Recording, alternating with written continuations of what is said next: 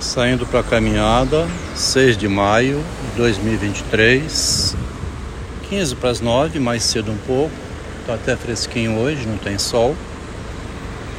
Estou deixando esse registro assim a cada dia agora, como o Memorial de Aires, do Machado de Assis.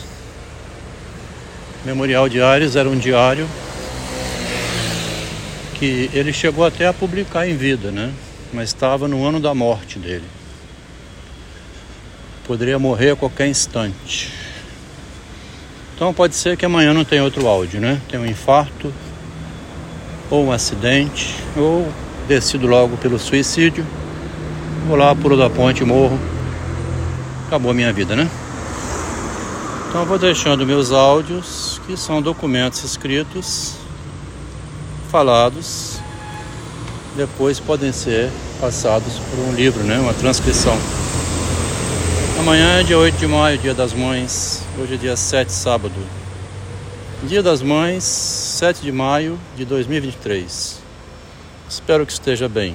Envio algumas flores e, em anexo, um primeiro esboço do livro.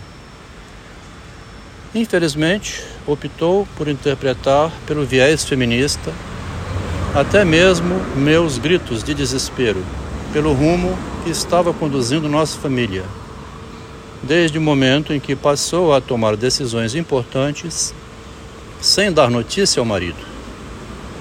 A maior dessas decisões, a de ter levado seu marido, por recomendação de sua psicanalista, conforme comprovam anotações em seu diário, em 2003, com o objetivo de produzir um choque na subjetividade do engenheiro que não entendia absolutamente nada de psicologia humana.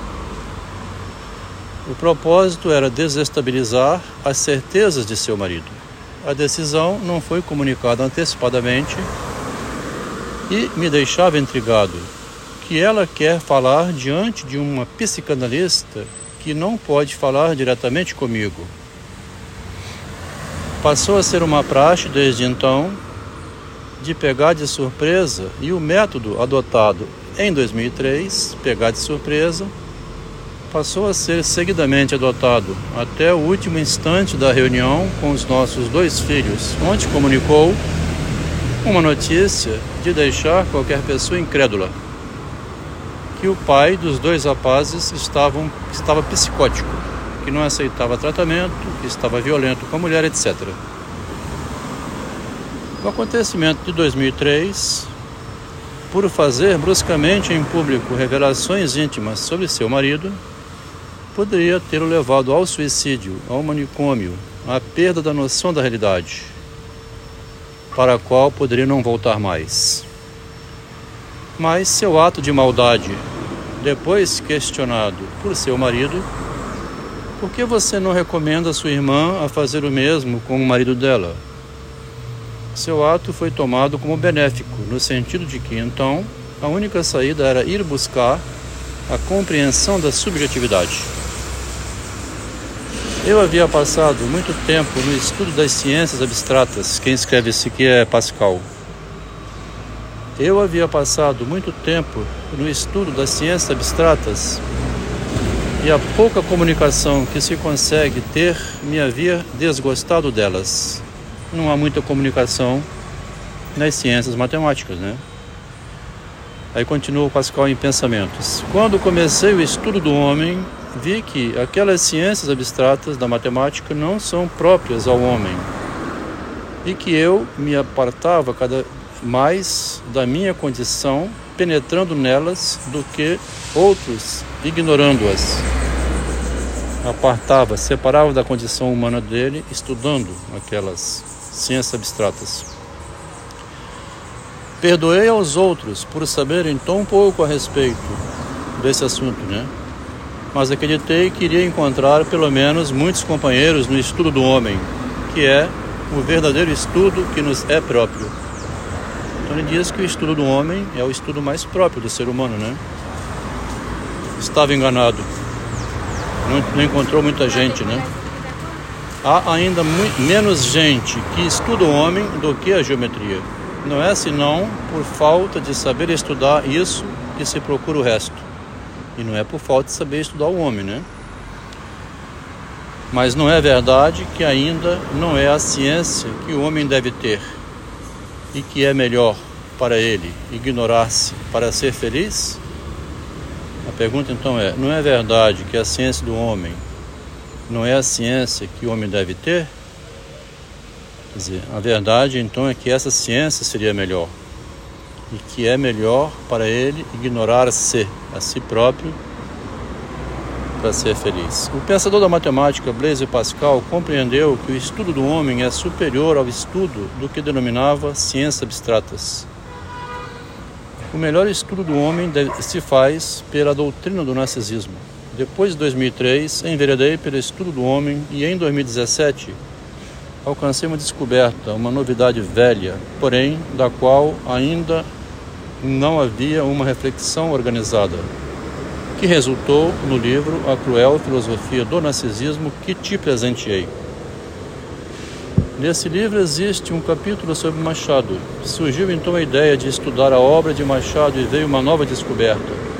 Desde o falecimento desse autor, em 1908, portanto, 115 anos atrás, não haviam percebido que sua obra se sustenta sobre um conjunto de conceitos estruturais o que resultou no livro O Imortal Machado de Assis, autor de si mesmo, enviado para uma editora no mês passado de abril. O viés feminista Pra que marido, referido acima, levou-a a tomar decisões sem comunicar previamente ao seu marido. Em 2010, adquiriu terrenos no balneário de Manguinhos, para onde insistiu em levar a mãe, depois de ter avisado ao esposo e ele objetado em uma caminhada na praia de Camburi. Quando informou que pretendia tirar a mãe do terreno, o marido questionou, fez objeção. A esposa disse: Mas ela fica com um brilho nos olhos quando eu falo em adquirir um terreno em Manguinhos para ela. O brilho nos olhos é um sinal de extrema felicidade. Quando você recebe atenção, recebe uma informação desse tipo, vai investir 300 mil reais em meu benefício. Quem não fica com brilho nos olhos? Mas o brilho nos olhos dá, é, é, confunde, né? Um brilho no olho não fala. É uma imagem, né? É um sentimento. Quem vê, infere. Mas ela não falou em palavras. Estou adorando esse terreno. Irei mudar para lá assim que você construir uma bela casa. O brilho nos olhos dela não queria dizer isso, porque depois ela não aceitou, sob hipótese nenhuma, ir morar nesse terreno. A conquista, a compra do terreno e a mudança da chácara já foi comentado, levaram a mãe ao falecimento por uma crise de Alzheimer. Então a questão que o feminismo coloca dá o empoderamento da mulher por via da imagem, né? E ela então toma decisões baseado no que ela imagina que será o bom, mesmo que não seja. E mesmo estando informada que não é bom, um curso de gastronomia para o filho investiu tanto tempo e dinheiro tinha uns almoços, uma situação forçada, não dava certo. Queria impor à realidade uma ideia que tinha na mente. Diz o Descartes: o fato da minha ideia estar na mente não me dá nenhuma garantia de que ela exista na realidade. Não posso impor à realidade um pensamento imaginário. A realidade não vai obedecer ao meu desejo. É tão velho isso, né? Não precisa ler o Descartes, a experiência humana mostra isso. Se fosse falta de educação, de livros, de estudo, de universidade, de PDF, fosse falta de vídeos com bons palestrantes, se tivesse sem isso, poderia dizer que o ser humano eh, não tem educação, não aprende, não estuda. Mas não é a falta disso. Há em abundância. Estou com um amigo aqui me dizendo que está fazendo dois cursos superior, com 59 anos. Eu acabei de dizer, rapaz, tem tempo que eu abandonei tudo e me tornei autodidata. Eu sei ler, compreendo o que eu leio e tenho material suficiente. Um diploma pouco me ajuda em termos de conhecimento. O que resolveu para mim foi a doutrina do narcisismo, termo que aparece na obra do Freud, o eu e o isso, e que aparece na obra do Machado de Assis. Assim que eu compreendo que a realidade é manipulada, né, manobrada por seres narcísicos que são os humanos, eu então assumo a minha condição de compreender a realidade a partir daí.